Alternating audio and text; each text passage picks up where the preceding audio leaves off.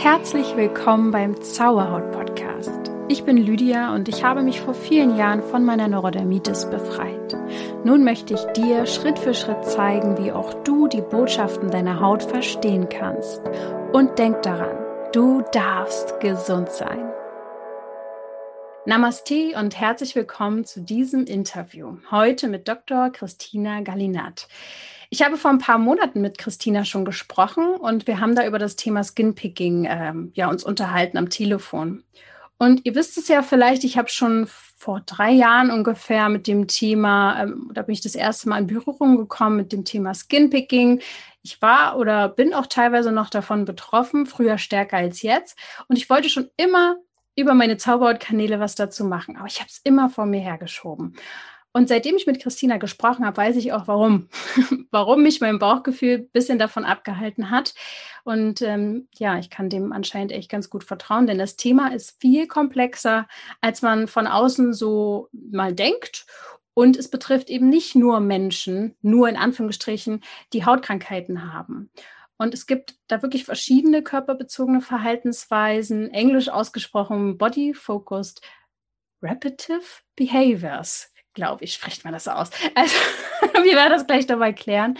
Und zu diesen Verhaltensweisen gehören unter anderem zum Beispiel das extreme Bearbeiten, Quetschen, Kratzen, Knibbeln an der Haut oder auch das Ausreißen von Haaren. Und Christina, sie ist Psychologin und arbeitet als wissenschaftliche Mitarbeiterin äh, am Universitätsklinikum Heidelberg. Dort forscht sie jetzt schon seit einiger Zeit zu dem Thema Skinpicking und hat auch ihre Dissertation darüber geschrieben. Und ihr Ziel ist es, und ich hoffe, das können wir mit dieser Folge auch machen, dass das Thema einfach mehr Raum bekommt, dass da auch Betroffene äh, einfach erstmal überhaupt was von mitbekommen und vielleicht auch andere Forscher und Therapeuten darauf aufmerksam werden. Ich bin sehr gespannt, wirklich sehr gespannt, auch aus persönlichem äh, Grund heraus, was ich da heute drüber erfahren darf. Also herzlich willkommen, Christina. Ja, hallo, liebe Lydia. Ich freue mich, dass wir das jetzt so geschafft haben. Ähm, wir haben ja echt vor einer Weile schon mal miteinander telefoniert und da wurde mir einiges nochmal klar, wie ich ja eben auch schon gesagt habe. Magst du ganz kurz mal ähm, erzählen, warum dich das Thema so, so sehr interessiert, dass du da drüber forscht und dich ja damit einfach so viel auseinandersetzt. Wie kommt's? Mhm. Genau, also das Thema ist mir, beziehungsweise der Begriff Skinpicking oder Dermatillomanie ist mir tatsächlich am Ende von meinem Masterstudium in Psychologie in Heidelberg begegnet. Und ähm, ja, ich habe dann da meine Masterarbeit drüber geschrieben, weil ich das sehr, ich finde das sehr sinnvoll, weil ich, ich denke, wir kennen alle Leute, ihre Haut bearbeiten. Wenn man mal ja. genauer hinschaut, auch was Menschen so mit ihren Händen machen, dass diese körperbezogenen Verhaltensweisen, die sieht man einfach überall. Und es gab einfach noch nichts in diesem, im deutschsprachigen Raum dazu oder fast nichts. Und es gab auch keinen Fragebogen. Und das ist was, was ich dann in meiner Masterarbeit eben gemacht habe. Und meine Studie an sich ist es nicht so interessant gewesen. Aber was der Knackpunkt ist, es kamen total viele Rückmeldungen von Betroffenen, die einfach total dankbar waren, dass irgendjemand mal danach fragt, dass sich irgendjemand mal damit beschäftigt. Und da hat man einfach gemerkt, was da eigentlich für ein Bedarf dahinter ist. Also die Leute mhm. haben mir wirklich auch geschrieben, wenn du jemanden noch brauchst zum Interviewen oder für eine andere Studie, dann melde dich ruhig bei mir, ich stehe zur Verfügung. Also man hat wirklich gemerkt, die Leute freuen sich, dass sie, dass jemand mal das Ganze beachtet, dass sich irgendwie da mal was tut. Ja, also ich kann mich noch daran erinnern, dass, also ich weiß nicht mehr, wo ich es das erste Mal gehört habe, aber als ich das das erste Mal erfahren habe, dass es überhaupt Begriffe gibt für das Poolen an der Haut und dass das ein Verhalten ist, was zwanghaft werden kann, äh, war das für mich erstmal eine neue Welt. Ich dachte, ich bin mhm. aussätzig oder vielleicht auch hm, ja ein bisschen eklig oder keine Ahnung. Also ich habe mich wirklich da auch selber für ähm, verurteilt. Da kommen wir auch später noch zu, was das für emotionale Auswirkungen haben kann. Magst du noch mal ganz kurz erklären, was unter die körperbezogenen Verhaltensweisen fällt? Das genau. Ja, ich glaube, das ist ganz wichtig, weil das ist äh, auch von den Begrifflichkeiten her ja oft ziemlich unübersichtlich. Und äh, genau, also dieser große Bereich der Body-Focused Repetitive Behaviors, also der körperbezogenen repetitiven Verhaltensweisen, sind auch so Wortungetüme. Ja, aber du kannst das schon sehr gut. Ja, ich, sage es jeden Tag. genau, da fällt sehr viel drunter. Also einmal Skinpicking, also wie du schon erklärt hast, das Bearbeiten der eigenen Haut. Dann Hairpulling, also dass man Haare ausreißt. Das können an, den, an der Kopfbehaarung sein, Wimpern, Augenbrauen, aber auch überall sonst am Körper. Und dann zählen noch ein bisschen weniger bekanntere BFABs dazu. Das ist zum Beispiel Wangenkauen, also dass man so auf der Wangenschleimhaut rumkaut, auf der Lippe beißt beispielsweise oder auch ähm, Fingernägel kauen, Nägel kauen allgemein. Genau, auch Trichophagie gehört dazu. Das also häufig in Kombination mit dem Hairpulling, dass also die Haare auch geschluckt werden. Und ähm, genau, also es gibt noch ein paar andere weniger bekannte. Also es gibt recht, wirklich viele. Und äh, das sind ja jetzt so die größten und wichtigsten. Genau. Okay, das war, glaube ich, nochmal ganz wichtig, dass wir das mal zusammenfassen und vielleicht auch nochmal, kannst du den oder gibt es ähm, einen Unterschied zwischen Skinpicking und Dermatillomanie oder ist, also ist das ein Unterschied? Gibt's, ist das das Gleiche? Genau, es ist super wichtig, dass du das ansprichst, weil also Skinpicking ist einfach erstmal nur das Verhalten. Also das, das Verhalten von, ich bearbeite meine Haut, ich quetsche, ich kratze, ich knibble, piddeln, da gibt es ganz viele auch so umgangssprachliche Begriffe dafür. Und Dermatillomanie ist das Störungsbild. Also das ist eine anerkannte psychische Erkrankung, deren Hauptsymptom Skinpicking ist. Ah, ja. Also spricht man also, wenn man es genau nimmt, spricht man wirklich von pathologischem Skinpicking, also krankhaftem Skinpicking.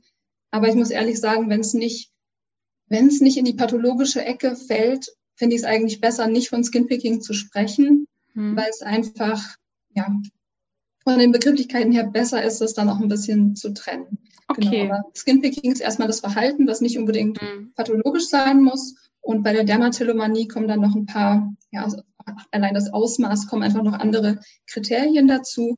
Und ganz wichtig, auch bei den anderen BFABs ist das so. Also nicht jedes Nägelkauen, Wangenbeißen und so weiter ist gleich pathologisch.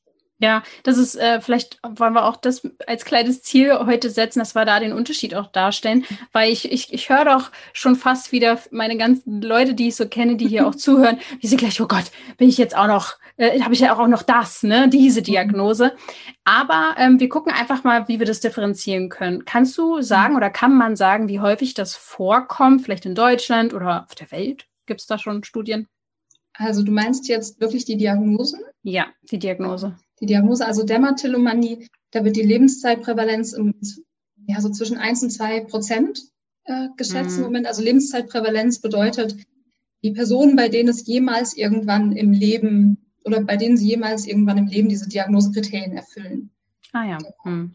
Aber also es ist eben auch ein breiter Range von Verhalten, was vielleicht gerade so subklinisch ist, also was jetzt noch nicht pathologisch ist, aber in die Richtung geht.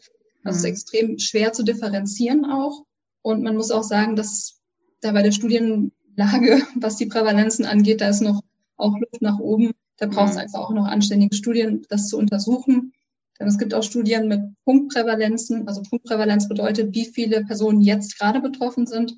Die berichten Prävalenzen von fünf bis zehn Prozent zum Teil. Aber bei so einem Verhalten, was so weit verbreitet ist, ja. und das ist es ja nun mal auch einfach das Bearbeiten der Haut. Also je nachdem, wie man das erfasst, hat man da vielleicht auch zu hohe Zahlen schnell. Also diese ja. 1 bis 2 Prozent sind aber auch eher konservativ ähm, geschätzt.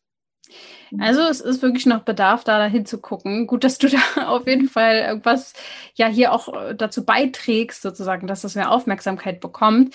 Wann, ab wann kann man denn oder kann man das überhaupt ab einem bestimmten Zeitpunkt ausmachen, dass Skinpicking zu einer Störung wird, sozusagen? Wichtige Frage.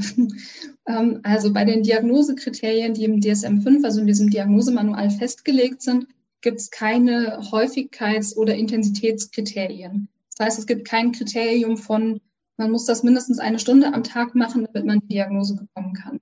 Sondern der einzige Knackpunkt ist, dass das Skinpicking oder auch, also bei Hairpulling, oder fangen wir so an, bei Skinpicking, dass es zu Hautverletzungen führt dass man nicht aufhören kann, obwohl man es schon mehrfach versucht hat und dass man darunter leidet. Also es gibt mhm. noch zwei andere Kriterien, aber die würde ich jetzt kurz beiseite lassen. Und bei Hairpulling ist es so, dass äh, es zu Haarverlust führt wirklich, auch mhm. dass man es nicht unterlassen kann und dass man darunter leidet.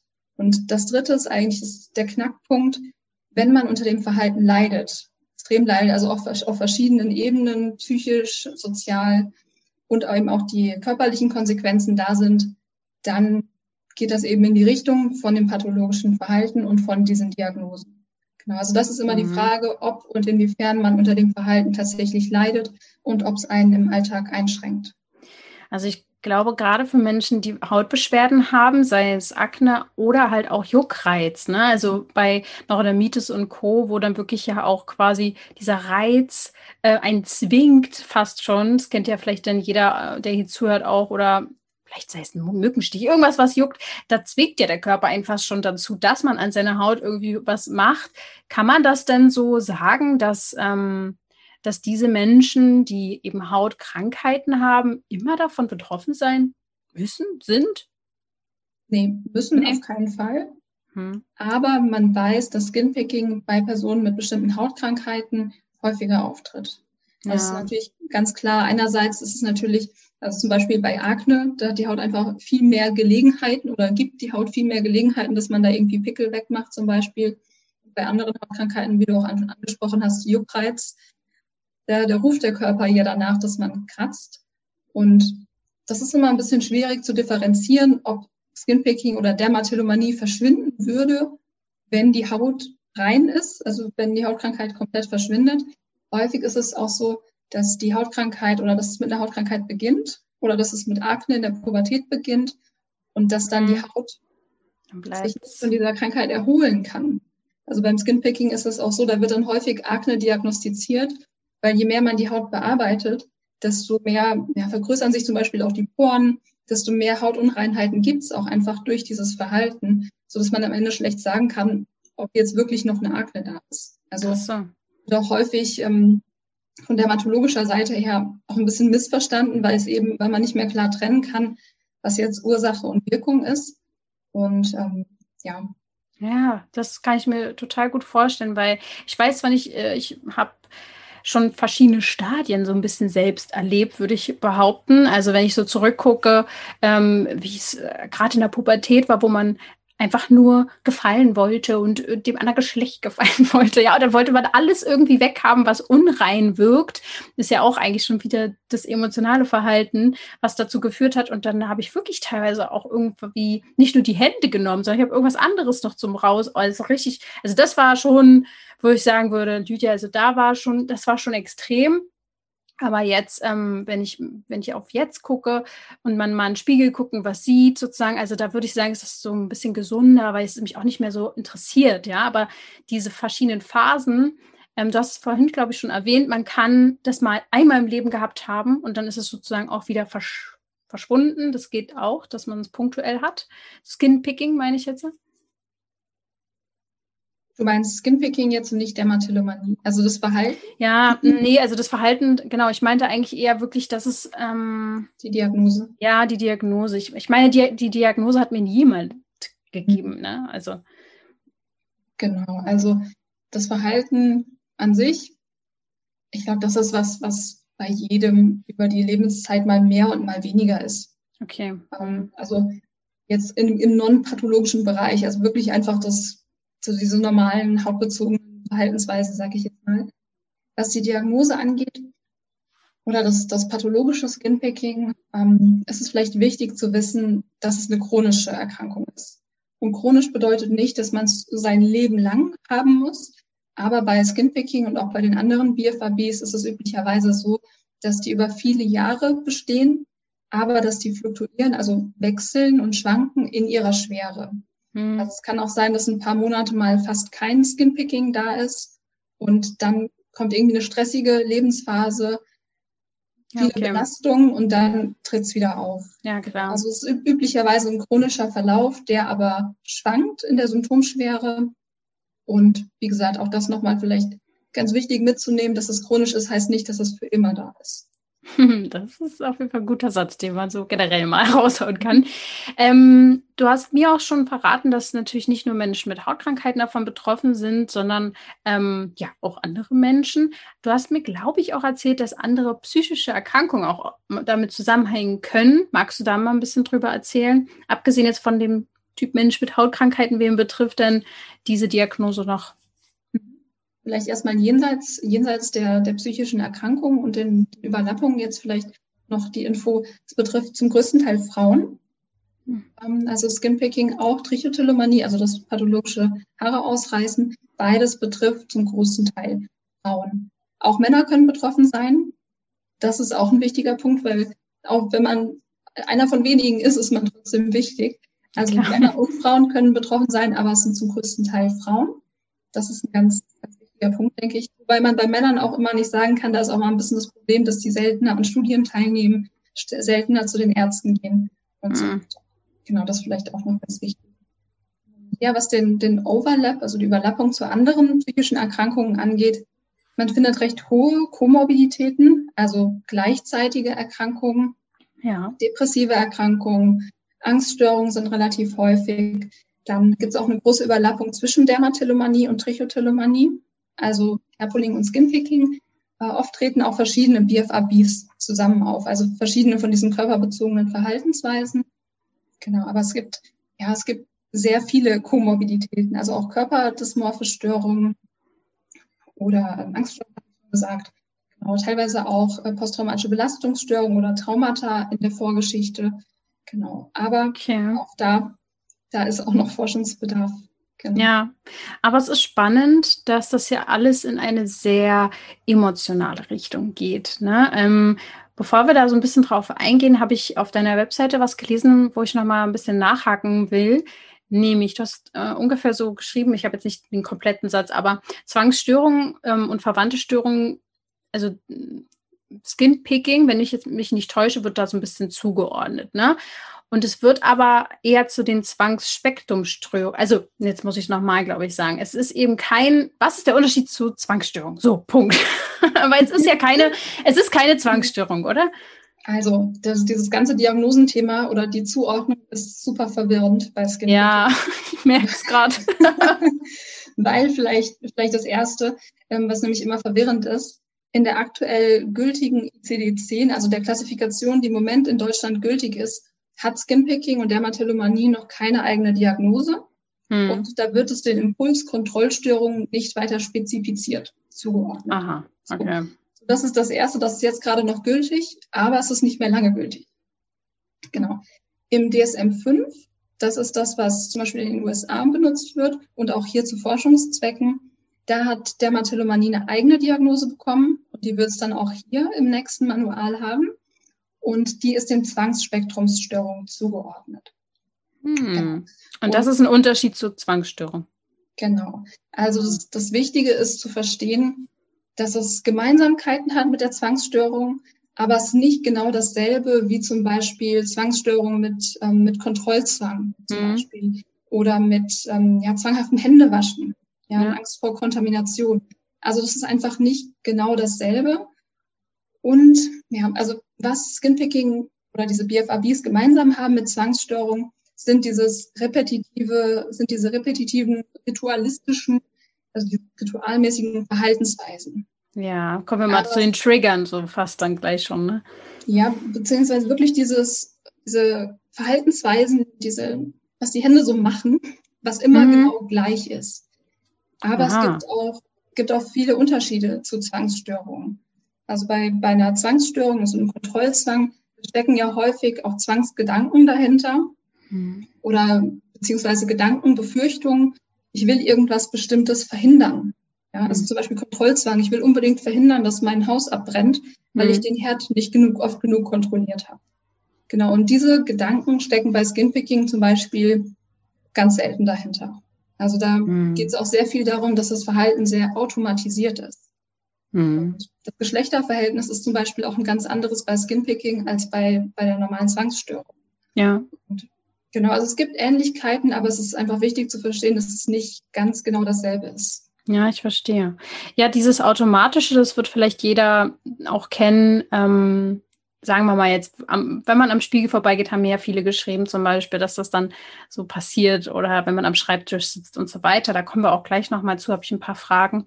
Ähm, was ich auf jeden Fall von mir auch kenne, ist, wenn bei mir bei der Neurodermitis die ähm, Haut sehr trocken war, dass ich das unbedingt weghaben wollte, weil mir das peinlich war. Also das war, mhm. da, da war dann schon so ein Gedanke hinter, ähm, aber ich verstehe sonst, was du meinst, dass es sehr viel Automatismus äh, und Gewohnheit auch ist, wo man es dann manchmal gar nicht merkt. Du hast, glaube ich, mir auch mal erzählt, das machen auch manche nachts ohne, ohne, zu, ohne genau, zu merken. Kann auch, im, kann auch im Schlaf vorkommen. Ein ganz wichtiges Thema ist auch diese, dieses große Thema von Spannungs- und Emotionsregulation. Und mhm. ähm, was auch noch so ein Unterschied ist zu Zwangsstörungen, ist von der, also man schaut immer bei, wenn man Störungen differenzieren will oder schauen kann, was haben die gemeinsam, was ist unterschiedlich, schaut man sich eben an, bei wem tritt es auf, Geschlechterverhältnisse, was ich gerade schon gesagt habe. Man schaut aber auch, welche Behandlungen wirken. Und ähm, bei, bei Zwangsstörungen werden häufig SSRIs eingesetzt, also selektive Serotonin-Wiederaufnahmehämmer. Und das ist zum Beispiel was, das hat sich bei Skinpicking es gab, es gab einzelne positive Ergebnisse, aber es gibt noch keine verlässlichen Ergebnisse, zum Beispiel, dass das auch bei Skinpicking wirkt. Hm. Und so gibt es einfach viele Hinweise, dass es einfach nicht ganz genau dasselbe ist, auch vom, ja, vom klinischen Bild, wie es einfach so aussieht, wie das Verhalten auftritt, wann es auftritt. Da gibt es einfach auch schon Unterschiede. Okay, es ist wirklich noch viel äh, Forschungs- Bedarf, so ein bisschen, mhm. ne?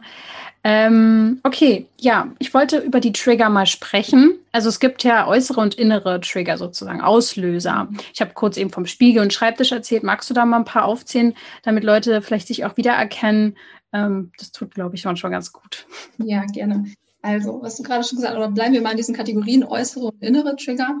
Vielleicht erstmal bei den äußeren Triggern. Das können oder sind häufig ganz bestimmte Situationen.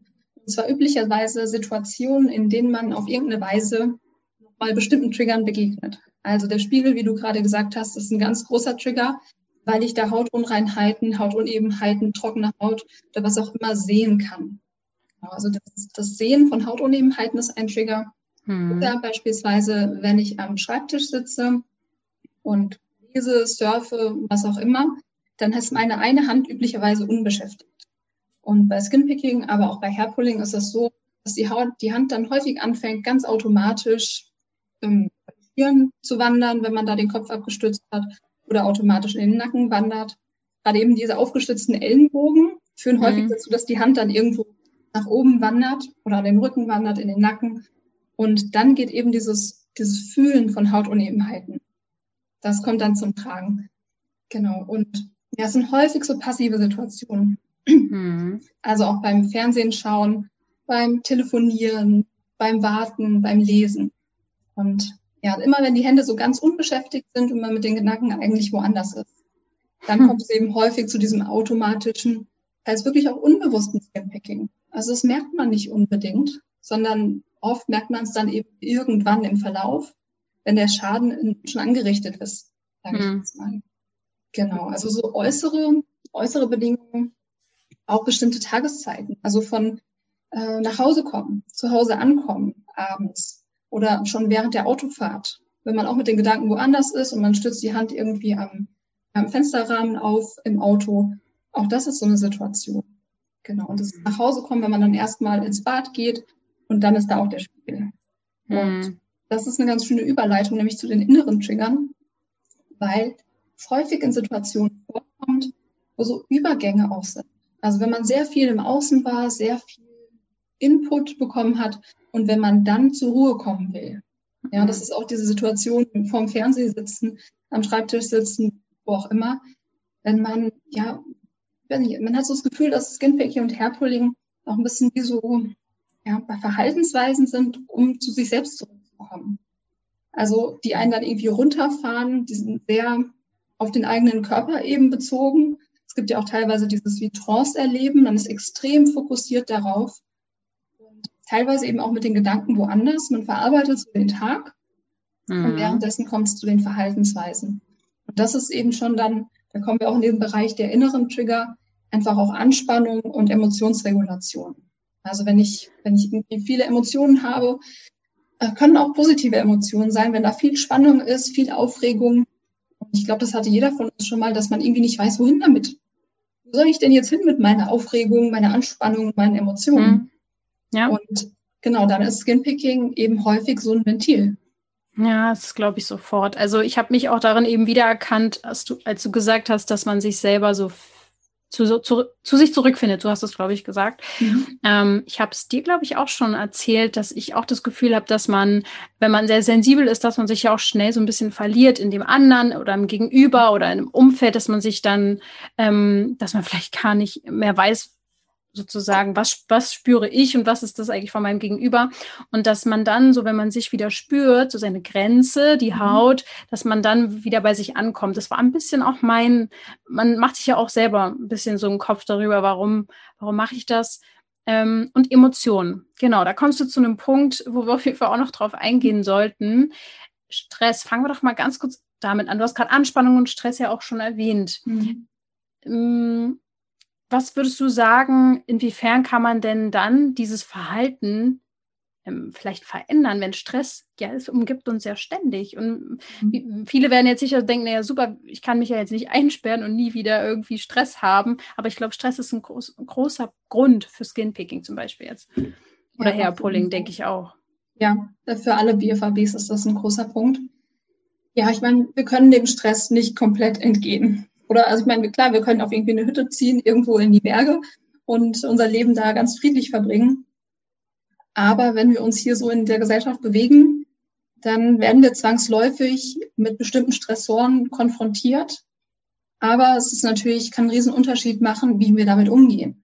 Also das ist natürlich, das ist ein ganz großer Knackpunkt, zu lernen, uns selbst in Balance zu bringen im Alltag, unsere Grenzen zu setzen, gut mit unseren auch körperlichen Bedürfnissen umzugehen. Das ist, das ist auch ein Knackpunkt, weil auch gerade diese Risikosituation von am Schreibtisch sitzen, lesen, lernen, arbeiten, surfen, das ist auch so eine Situation, wo man seine körperlichen Bedürfnisse auch ganz gerne ignoriert.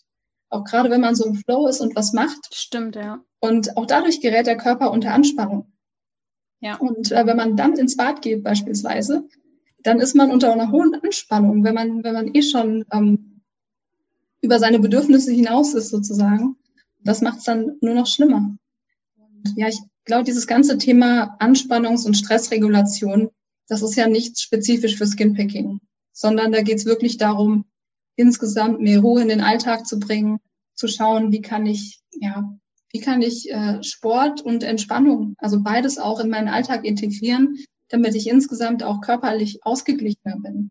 Mhm. Ja, oder so Sachen wie genügend schlafen. Ja, und das macht auch einen Unterschied, ob ich irgendwie einen Tee trinke oder eine Flasche Cola. Also auch oh, das, ja. macht, das macht auch einen Unterschied, wie entspannt und wie, ja, wie, sag mal, balanced, ja, wie ausgeglichen ich durch meinen Tag gehe. Mhm. Und ähm, ja, also das ist ein riesiges Feld. Also zu lernen, anders mit seinen Emotionen umzugehen, anders mit Anspannung umzugehen, zu, den, den Rahmen hier sprengen. Aber da ja. kann man sich auch in Bereichen informieren, die jetzt nichts mit dem Thema zu tun haben. Sondern das, das stimmt, ja glaube ich, ein wichtiger Punkt, dass man einfach weiß, je mehr ich mich selbst in eine ausgeglichene Haltung bringe und desto ausgeglichener ich und mein Körper insgesamt sind, desto besser kann man natürlich dann auch mit Skinpicking umgehen. Total. Also das kann ich so auch wirklich komplett auf mich beziehen, weil ich vor ein paar Jahren auch noch viel gestresster war oder auch sowieso alles so seit der Pubertät einfach mit viel Stress zu tun hatte. Und je mehr, also ich kann, es war wie so ein Knackpunkt irgendwann in meinem Leben, dass ich gemerkt habe, wenn ich so weitermache, äh, werde ich immer kränker. Und damals war ich schon krank, ja, auch denn die Neurodermitis war ganz doll und so zum Abi-Zeit ganz, ganz präsent. Und dann habe ich angefangen, hm, darüber nachzudenken, wie könnte ich mein Leben so gestalten? Ich bin ja nun mal einfach sensibel, ist halt so, was soll ich denn jetzt machen? Klar, man kann da irgendwelche Wege finden, damit umzugehen, aber ich muss ja trotzdem versuchen, mein Leben so zu gestalten, dass ich darin mich wohlfühle. Und das bedarf natürlich ein paar Schritte. Und jetzt bin ich auch an dem Punkt, dass ich mir so sehr viele Inseln geschaffen habe im Alltag, mhm. wo ich dann da ähm, meine Pausen mir nehme. Und das muss man erstmal vom Denken her auch irgendwie hinkriegen. Und wer weiß, was da für Emotionen auch eigentlich dahinter stecken, warum man sich ähm, vielleicht, warum man denkt, man muss ähm, sich totarbeiten, man muss einfach immer das, man muss, man muss, man muss Leistung geben. Würdest du sagen, ähm, dass bei diesen emotionalen Folgen, die ja nach Skinpicking kommen, ne, es ist ja mhm. oft mit Scham und Schuld auch so verbunden, dass das vielleicht auch schon vorher da war, bevor der, ähm, ich sag jetzt mal, dieser Moment, dieses Verhalten kam. Achtung, wir haben heute eine Unterstützung, nämlich Siriderma. Und Siriderma macht basische Hautpflegeprodukte. Und vielleicht ist es dir bekannt, wenn dein Säurebasenhaushalt im Ungleichgewicht ist, dass es dann auch zu Hautproblemen führen kann. Und um dieser ja, Hautproblematik entgegenzuwirken, kann ich dir nur von Herzen diese basische Hautpflege von Siriderma empfehlen. Schau dich einfach mal um auf www.shop.siriderma.de. Du meinst, ob Schuld- und Schamgefühle vielleicht auch ein Auslöser sein könnten dafür, dass Skinpicking überhaupt entsteht? Ja. Das ist, das ist eine große Frage, die bislang noch völlig unbeantwortet ist. ähm, was ich mir gut vorstellen kann, ist, dass, also Schuld und Schamgefühle haben ja extrem viel auch mit dem Selbstbild zu tun. Wie mhm. sehe ich mich selbst? Wie, wie fühle ich mich selbst mir gegenüber? Ich glaube, dass das schon wichtige Faktoren sind. Also Selbstbild und auch Körperbild. Wie sehe ich denn meinen Körper? Wie fühle ich meinen Körper? Wie bewerte ich den? Und ich glaube, dass das womöglich auch Vorbedingungen sein könnten für Skinpicking. Aber der Bereich, also Entstehung von Skinpicking, der ist auch noch extrem unerforscht. Also Ursachen kann man noch nicht so klar sagen.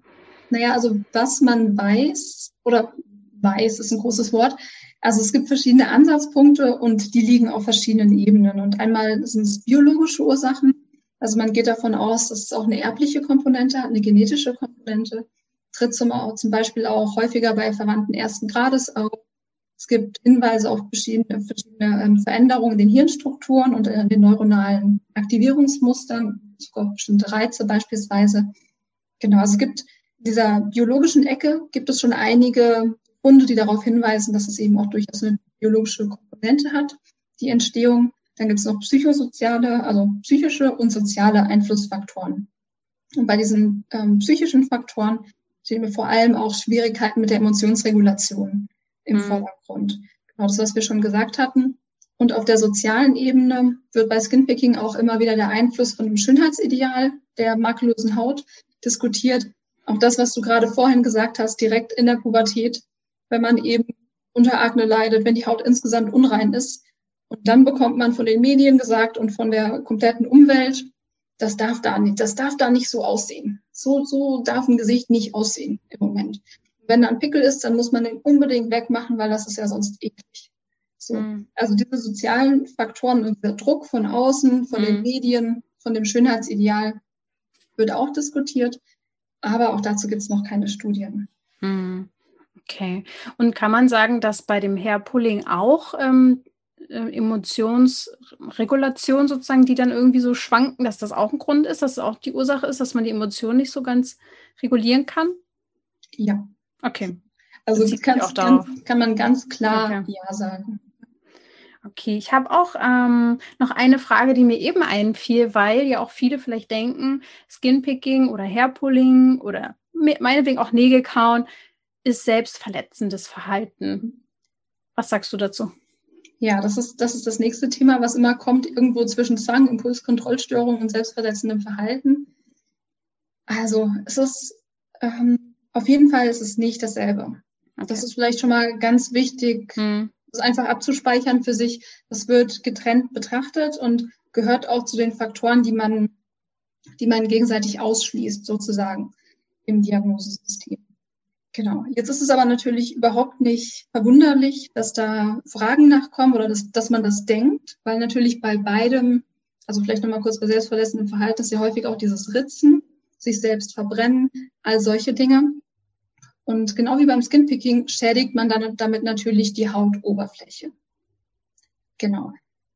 Wichtig dabei ist aber jetzt einerseits die, die Intention, die dahinter steht und andererseits, und das ist meinen Augen der, der größte Knackpunkt, das selbstverletzendes Verhalten tritt viel weniger so automatisch auf. Also ja. gerade dieses unbewusste Skinpicking, wo überhaupt nichts irgendwie dahinter steht an, ich will mich jetzt selbst verletzen, ich will die Lehren nicht mehr spüren, was ja auch häufig so Themen sind bei dem selbstverletzenden Verhalten. Das hat beim automatischen Skinpicking, steht das nicht dahinter. Das ist ja, passiert, kann auch völlig unabhängig davon passieren. Und mhm. klar, also da gibt es natürlich einen Zusammenhang auch bei selbstverletzendem Verhalten und Emotionsregulation. Bei, bei dem fokussierten Skinpicking ist es natürlich auch ein Stück weit zur Spannungsregulation, mhm. aber bei diesem automatischen zum Beispiel gar nicht. Mhm. Was noch ein großer Unterschied ist, also letztes Jahr wurde auch endlich mal eine Studie zu den Unterschieden durchgeführt, ist, dass ähm, Skinpicking üblicherweise eher chronisch verläuft, während selbstverletzendes Verhalten meistens wieder nach einer bestimmten Altersphase oder Zeitspanne verschwindet. Genau, und auch das ist ein großer Unterschied.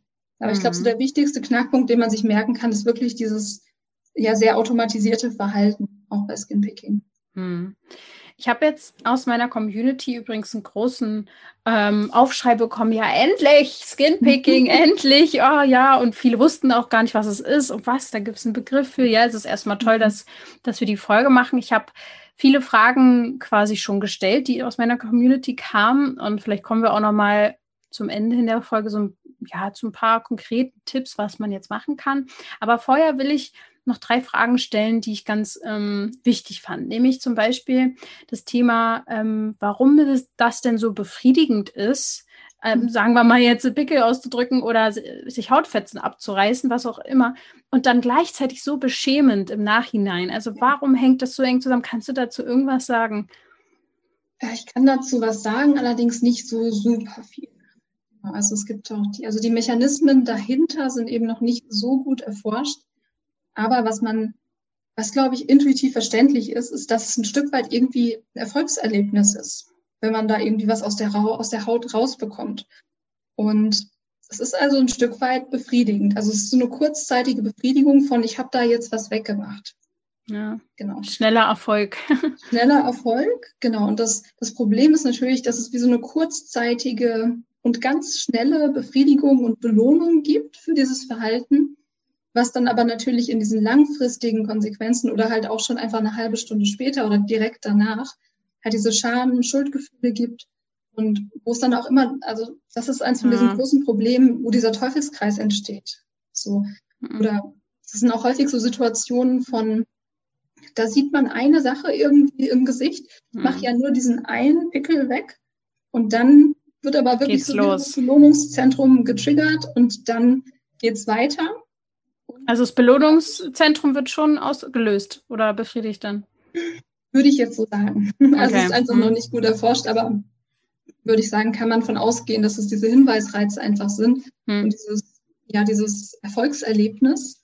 Und problematisch ist dann eben, dass wenn, wenn dadurch wieder negative Emotionen getriggert werden, von jetzt habe ich das schon wieder gemacht, diese Selbstvorwürfe, dass dann wieder ein negativer Effekt da ist, der reguliert wird durch Skinpicking. Und dass dann, dass dadurch auch diese Skinpicking-Episoden viel länger dauern, als es eigentlich ja, nötig wäre, ist blöd gesagt, aber einfach ja, ja verlängert werden. Das ist wirklich ähm, ein bisschen erinnert mich das zum Beispiel auch an, wenn man jetzt ähm, ein bestimmtes Essverhalten hat, was man, mhm. ähm, was weiß ich, man will absolut keine Schokolade mehr essen und dann macht man es doch. Es ist befriedigend und kurz darauf mhm. schämt man sich oder beschuldigt sich selbst und dann führt es dazu, dass man vielleicht doch ja. wieder, also das kennt man ja so auch, ist ja auch ein groß verbreitetes Thema, dieses Thema Essen. Ne?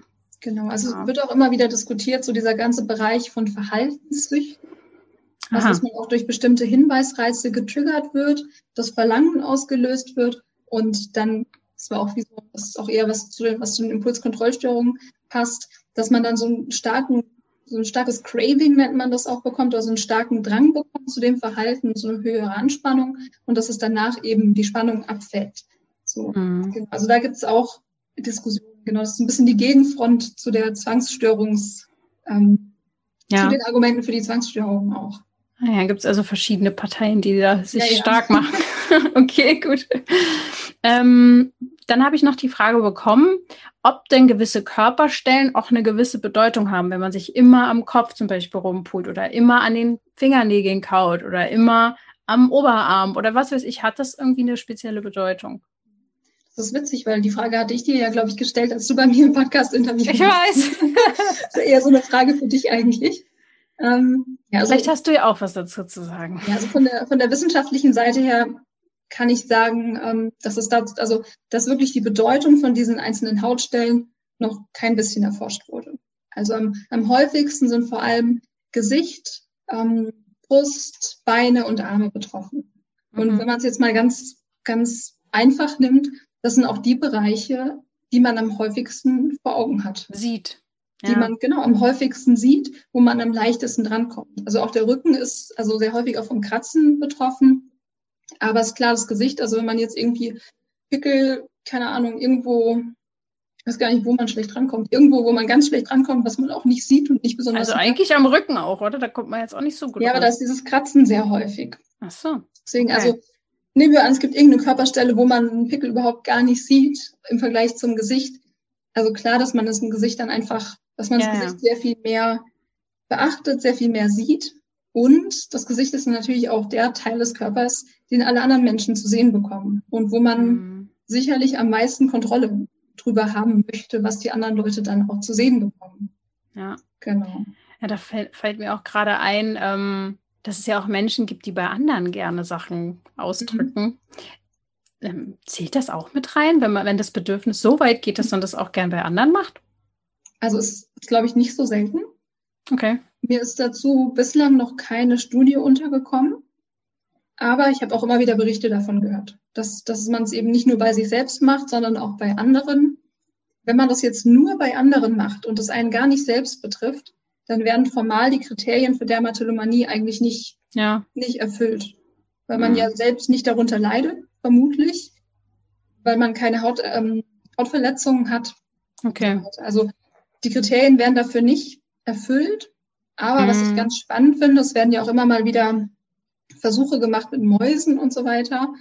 Und ähm, bei, wenn man bei Tieren auch sogenannte Grooming Behaviors sieht, also wenn die unter Stress sind, dann ist, ist zum Beispiel Fellpflege auch ein ganz großes Thema, auch bei anderen. Also ich weiß jetzt nicht, ob nur bei, bei Mäusen, aber auf jeden Fall von Affen kennt man das ja, dass die gegenseitig irgendwie sich lausen. Ja. Und das sind solche Grooming Behaviors.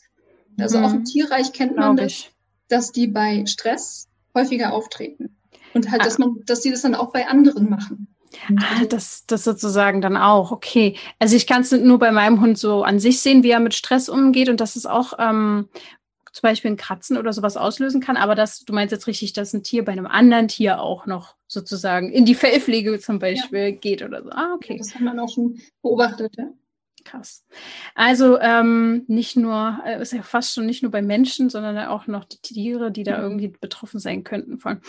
Was kann, das ist jetzt so die letzte Frage aus der Community, die ich heute noch stellen will, was kann ich tun, äh, wenn ich mich dann nicht mehr heraustraue aus meinem Zuhause, also aus der Tür raustraue, wenn ich so einen Anfall hatte, so einen Skinpicking-Moment, vielleicht eine Stunde da gestanden habe oder ist das Gesicht rot? Das ist schwer so pauschal zu beantworten vielleicht, also das Erste, was mir dazu in den Kopf kommt, ist zu ermutigen, dass, dass unreine Haut oder beschädigte Haut was völlig Normales ist. So. Hm. Und ich kann verstehen, dass dann die Scham wirklich groß ist.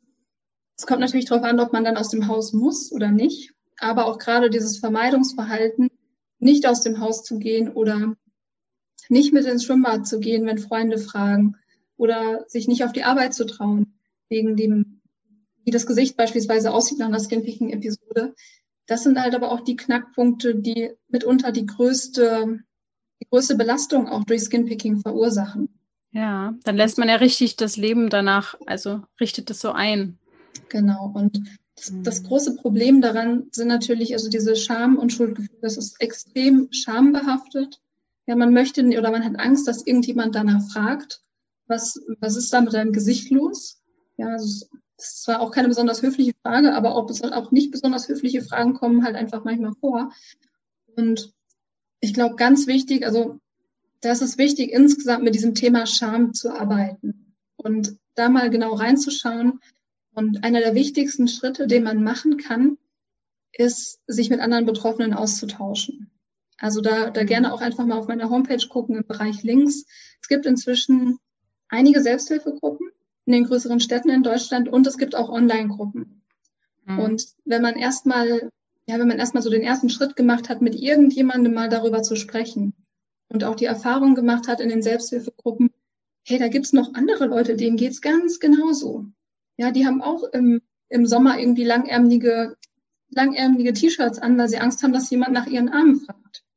Und wenn man die Erfahrung erstmal gemacht hat und gelernt hat, so ein bisschen darüber zu sprechen, ist das schon ein ganz wichtiger Schritt gegen die Scham. Hm. Weil Scham ist ja was, das wächst immer im Stillen. Die Dinge, über die man nicht spricht, da hat die Scham einfach freies Feld und kann bestens wachsen. Und deswegen ist es einfach ganz wichtig, darüber zu sprechen. Es war in einem sicheren ja. Rahmen. Und es hat, ja, wie du auch vorhin schon gesagt hast, sehr viel mit dem Selbstwertgefühl genau. zu tun. Ja. Ähm, wollen wir diese Folge abschließen mit sagen wir mal, drei konkrete Tipps, die du rausgeben würdest, wenn jemand sich jetzt hier wiedererkennt und vielleicht ganz aufgeregt ist, weil, oh Gott, oh Gott, äh, es gibt vielleicht Möglichkeiten. Was kann man denn jetzt tun? Genau, also erstmal, es gibt auf der reinen Verhaltensebene also so wirklich so ein paar Techniken und Tricks, die man einsetzen kann, um sich das Ganze ein bisschen leichter zu machen. Und da kann man auch einfach mal, wenn ihr auf der Homepage oder auf Instagram schauen, da gibt es ganz viele, also wirklich unzählige so Verhaltenstechniken, also dass man irgendwie den Spiegel abhängt, dass man kein besonders helles Licht im Bad macht, dass man, wenn man liest oder am PC sitzt, so dünne Baumwollhandschuhe anzieht, einfach um diese ja, diese visuellen Trigger, also dass man die Hautunebenheiten nicht sieht oder dass man sie nicht erspürt, automatisch mit den Händen. Und also da gibt es ganz viele Techniken, die einfach auf dieser reinen Verhaltensebene ansetzen. Genau da einfach mal stöbern und ausprobieren. Das ist ganz wichtig. Da gibt es für jeden was anderes. Und das ist für jeden was anderes hilfreich und auch für andere Situationen. Man, mhm. Üblicherweise haben die, die Leute unterschiedliche Situationen, in denen das vorkommt kann man einfach für unterschiedliche Situationen unterschiedliche Strategien ausprobieren. Genau. Also auch sowas wie Anti-Stressbälle, Handtrainer ja. und sowas. Einfach so Sachen oder stricken, rumkritzeln, also alles, was die Finger eben beschäftigt hält. Genau. Also das wäre Tipp Nummer eins. Kurz überlegen. Tipp Nummer zwei wäre auf jeden Fall, ja, dass man insgesamt schaut, dass man seinen Körper und seinen Geist ins Gleichgewicht bringt. Und hm, das sind wir hier richtig. Genau, bin ich bei dir richtig. Das ist natürlich ein großes Feld, wo man aber ganz viel ausprobieren kann. Also da geht es wirklich darum, was braucht mein Körper denn eigentlich? Ja, mhm. also wenn ich abends zur Ruhe kommen will und es funktioniert einfach nicht, dass ich mich ruhig auf die Couch setze und mein Körper ist noch unruhig, dann braucht er wohl was anderes. Also dann braucht er halt vielleicht noch einen Spaziergang, eine Runde Sport, eine halbe Stunde auf der Akupressurmatte. Ja, also wirklich auch, also auf der einen Seite den Körper mehr ins Gleichgewicht bringen, auch mit Ernährung und solchen, solchen Dingen, einfach zu schauen, wo kann ich es meinem Körper denn noch leichter machen? Und dann auf der emotionalen Ebene, also zum Beispiel sowas wie, wie kann ich anders mit meinen Emotionen umgehen? Ja, was habe ich überhaupt für Emotionen? Also sich damit zu beschäftigen und zum Beispiel auch, ja, was ich super finde, ist einfach Journaling ja, über seine Emotionen schreiben, dass die einen Platz haben. Weil das ist auch ein ganz großes Thema, dieses, dass die Emotionen einfach weg sein sollen. Ja, die Emotionen wegdrücken. Ja, das ist auch was, wo, was bei Skinpicking einfach auch ein Thema ist. Und ähm, genau, also das ist so der zweite Bereich, so emotional und körperlich für mehr Gleichgewicht sorgen.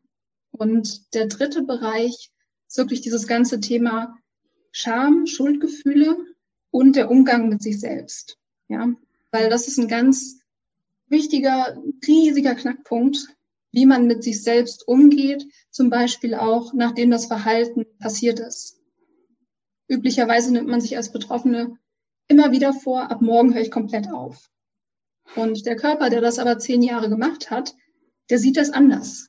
Das, also solche ja. Verhaltensweisen, was es auch sein mag, Verhaltensweisen, die der Körper aber viele Jahre gelernt hat, kann man üblicherweise nicht mit reiner Willenskraft einfach mal so ja, ja, von heute auf morgen abstellen. Ja, auch wenn man es noch so sehr will. Und dann kommt eben häufig diese, diese Vorwürfe an einen selbst. Ich bin schwach, ich bin nicht diszipliniert, ich bin selbst schuld. Und das ist auch einfach ein Knackpunkt, wo man ansetzen kann. Und ich glaube, da ist es ganz wichtig und auch deswegen ist es auch super schön, dass ich äh, bei dir zu Gast sein darf, dass man einfach nämlich über die Störung Bescheid weiß. Dass man weiß, es ist nicht eben mal so gemacht, sondern es ist schwierig. Es gibt Dinge, die man tun kann, aber es ist nichts, was man mit reiner Willenskraft einfach mal so können muss, aufzuhören. Und da ist es, glaube ich, einfach ganz wichtig, Selbstmitgefühl zu üben und sich zu erlauben, Verständnis mit sich selbst zu haben. Und das ist halt einfach ein ganz großes Thema dann im Alltag, verständnisvoll mit sich umzugehen, und vor allem auch verständnisvoll mit sich umzugehen, wenn so eine Episode wieder passiert ist. Das heißt, dass man hinterher nicht mit sich selbst so streng ist und sagt, was soll das denn? Jetzt hast du das schon wieder gemacht, sondern dass man sagt, okay, ist jetzt passiert, ist nicht schlimm, es ist halt jetzt so und jetzt, was kann ich mir denn Gutes tun? So dass man mhm. einfach lernt, sich selbst Stück für Stück mehr zur Seite zu stehen. Sehr schön. Das hast du sehr gut zusammengefasst und so viele wichtige Dinge. Ähm, da erkenne ich mich drin und auch meine Arbeit irgendwie, weil ich immer wieder, immer wieder auf den Schluss komme. Und du hast es ja letztendlich eben auch eigentlich gesagt. Emotionen, das ist so irgendwie der Schlüssel. Und vielleicht haben wir es in unserer Gesellschaft komplett verlernt, Emotionen wahrzunehmen, auszudrücken. Und jetzt drücken wir was anderes dafür aus. Es ist einfach wirklich der, da dreht sich so viel drum. Und letztendlich sind Emotionen immer wieder Thema hier. Ja. Also ähm, von daher finde ich das total schön, dass du das auch nochmal hier in diesem Zusammenhang genannt hast, äh, weil es eben nicht nur diese Oberfläche ist, ähm, um die es geht, wo wir jetzt unbedingt das Verhalten nur verändern ähm, dürfen, sondern eher wieder nach innen schauen, warum mache ich mir denn so einen Druck? Warum mache ich mir denn diesen Stress? Warum will ich denn schön mhm. sein? Warum möchte ich demjenigen gefallen und so weiter und ja, so fort? Vielleicht kann ich dazu noch ganz kurz was sagen. Klar. Weil das ist ein ganz wichtiger Punkt, den, den man, was glaube ich wichtig ist, dass man das jetzt auch noch mitnimmt. Das Verhalten ist nicht ohne Grund da. Richtig. Das ist nicht einfach nur so da, weil man komisch ist oder weil man seltsam ist. Und das ist, das Verhalten ist auch überhaupt gar nicht seltsam. Es ist so extrem normal. Es spricht nur niemand darüber. Also das ist vielleicht noch was, was ich auch unbedingt mitgeben will. Das ist überhaupt nicht selten. Man ist überhaupt nicht seltsam, wenn man das macht. Und das Verhalten hat einen Grund. Und das ist auch ein ganz wichtiger Knackpunkt. Das Verhalten hat auch Funktionen. Und wenn man da, wenn man einfach will, dass die, dass das Verhalten weg ist und dem Körper aber nicht oder dir ja. selbst, also dir selbst keinen Ersatz gibst für diese Funktion, zum Beispiel für die Spannungsregulation, dann fehlt dem Körper und dir selbst was. Ja. ja man kann nicht einfach was wegnehmen, was eine Funktion hat hm. und hoffen, also das funktioniert einfach nicht. Ja, dann, ja. dann bricht das System irgendwie zusammen, sondern es gibt einen Grund für das Verhalten, will ich damit sagen. Und das Verhalten ist nicht einfach so da, sondern es hat Funktion. Richtig wichtig. Also es gleicht irgendwas aus. Also das sehe ich auch jedes Mal, ähm, sei es ein Symptom oder ein Verhalten, es ist irgendwie alles ja auf eine Art und Weise im Gleichgewicht dadurch. Aber wenn du es jetzt wegnimmst, dann kommt irgendwas ins Ungleichgewicht und du mhm. denkst dann, du bist zu schwach, um das ähm, entf zu entfernen. Dabei brauchst du einfach vielleicht etwas, was das ersetzt. Also mega spannend. Ich danke dir äh, für so viele Informationen. Und wenn man jetzt mehr wissen will, wo findet man dich am besten? Du kannst gerne noch mal ein bisschen deine Kanäle nennen. Mhm. Genau, also auf meiner Homepage www.skinpicking-trichotillomanie.de findet man eigentlich alles Wichtige. So ganz, ganz kurz gesagt. Alles Wichtige, auch die Infos zu den Selbsthilfegruppen. Da gibt es auch unter anderem Flyer zum Download, falls man das irgendwo mhm. auslegen will. Oder, was auch ein ganz wichtiger Punkt ist, zur Kommunikation mit den Angehörigen. Das ist nämlich auch ein ganz schwieriges Thema häufig. Also wenn man jemanden irgendwie darüber informieren will, man hat Angst, dass man es nicht so erklären kann, dann gibt es da auch zum Beispiel Infomaterial. Genau. Und ansonsten mein Instagram-Kanal heißt bfrb.care, also bfrb.care. Genau, da gibt es auch nochmal Tipps für einzelne Risikosituationen, viel zum Thema Selbstmitgefühl, Selbstliebe, Selbstfürsorge. Genau. Und ansonsten natürlich mein Podcast, heißt auch bfrb.care. Alles rund um Skinpicking, Trichotillomanie und Co. Und ja, der ist auf den üblichen Plattformen Spotify, iTunes und so weiter überall zu finden. Genau. Wunderbar. Und da war ich ja auch letztens zu Gast. Also ihr könnt auch mich dort hören. Mein, äh, meine Sichtweise sozusagen auch zu dem Thema habe ich auch so ein bisschen da erklärt. Und ich danke dir auf jeden Fall sehr, dass du hier warst. Hat mir ähm, sehr viel nochmal gebracht und viele, es rattert jetzt noch so ein bisschen nach, denke ich. und dann hoffe ich doch mal, dass ein paar Leute zu dir finden. Denn äh, bei dir ist dann, ist man dann an der richtigen Adresse. Danke dir. Gut, dann wünsche ich dir auf jeden Fall einen schönen weiteren Tag und auch du da draußen natürlich viel Freude bei dem, was auch immer du heute noch vorhast oder äh, einfach nur schlafen ist auch eine Option. Und ähm, denk immer daran, du darfst gesund sein. Tschüss.